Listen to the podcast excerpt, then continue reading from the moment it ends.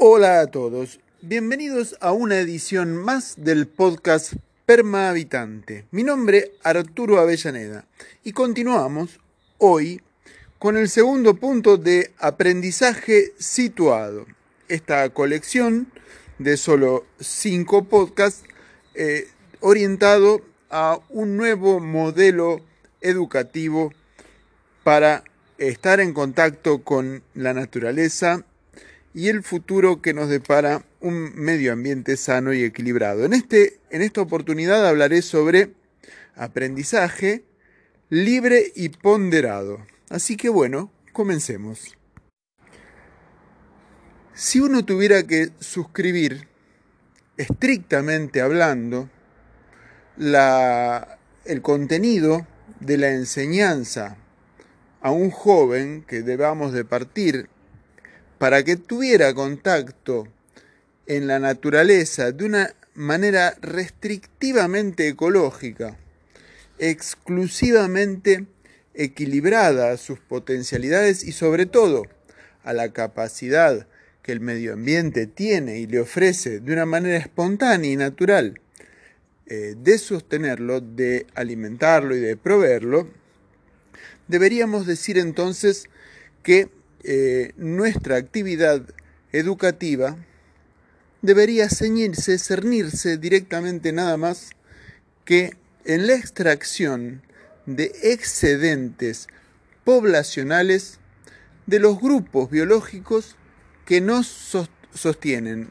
exclusivamente los materiales de construcción o para la provisión del fuego del hogar, las plantas que nos alimentan y los peces y los animales de captura. En, mi doctrina, en, en, el relato histórico de nuestra enseñanza como permahabitantes, yo lo llamo las plantas, los peces, los animales de poder. ¿Por qué de poder? Porque ellos tienen la capacidad de interactuar con el hombre de una manera positiva. El hombre, mucho se discute acerca de esto, pero es el hombre civilizado, tiene un impacto negativo sobre los ambientes naturales, teniendo tendencia todo el mundo a creer que las relaciones que han de ser consideradas ecológicas o aptas para el medio ambiente deban ser restrictivas o sancionatorias o prohibitivas, eh, nada más lejos de la realidad.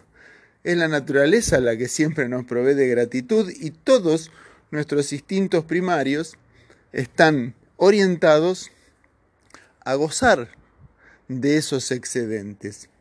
Es más, otro signo inobjetable, nuestro olfato, nuestro paladar, nuestro oído y nuestra vista están eh, magnificados, tienden a resolver la captación y el encuentro de ellos. Así que nada más lejos de la realidad. Es la naturaleza la gran proveedora de satisfactores del hombre. Ahora, ¿por qué este capítulo se llama Aprendizaje libre y ponderado?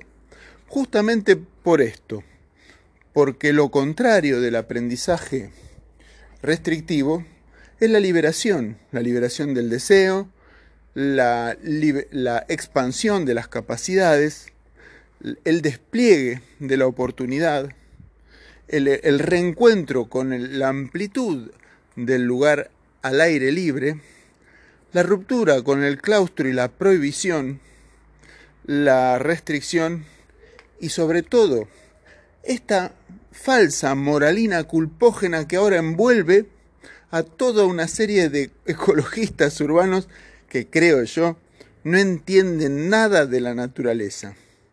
Puntualmente, libre y ponderada significa esto, que nosotros como sujetos, en nuestro camino de reencuentro con los espacios silvestres, tenemos que hacerlo en libertad, no podemos estar controlados así por un satélite, ni observados por una cámara trampa, ni detectados por un GPS, ni geolocalizado por el 5G y el celular, todo eso, todo eso es parte de la demencia metropolitana del control social que nada tiene que ver con la libertad del hombre. El hombre puede solamente desplegarse en libertad.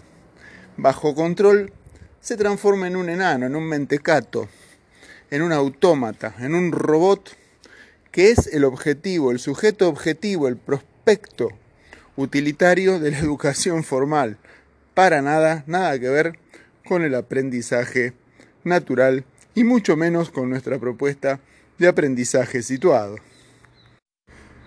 Bueno, entonces queda claro que es el libre despliegue de nuestras aptitudes en el terreno, de nuestras capacidades de observación, la exacerbación de nuestros sentidos, llevar el oído y la valentía, la audacia, la sed de aventura, eh, el corazón de los jóvenes a, sentir la emoción de que pueden entrar en el contacto con la naturaleza libremente, pero dije ponderada. ¿A qué me refiero con ponderada? Eh, de todos estos recursos naturales de origen silvestre que hacen a la construcción de una cabaña o al mantenimiento de un fuego y de un hogar, que hacen a la alimentación natural, la recolección de frutos, eh, la pesca, la caza.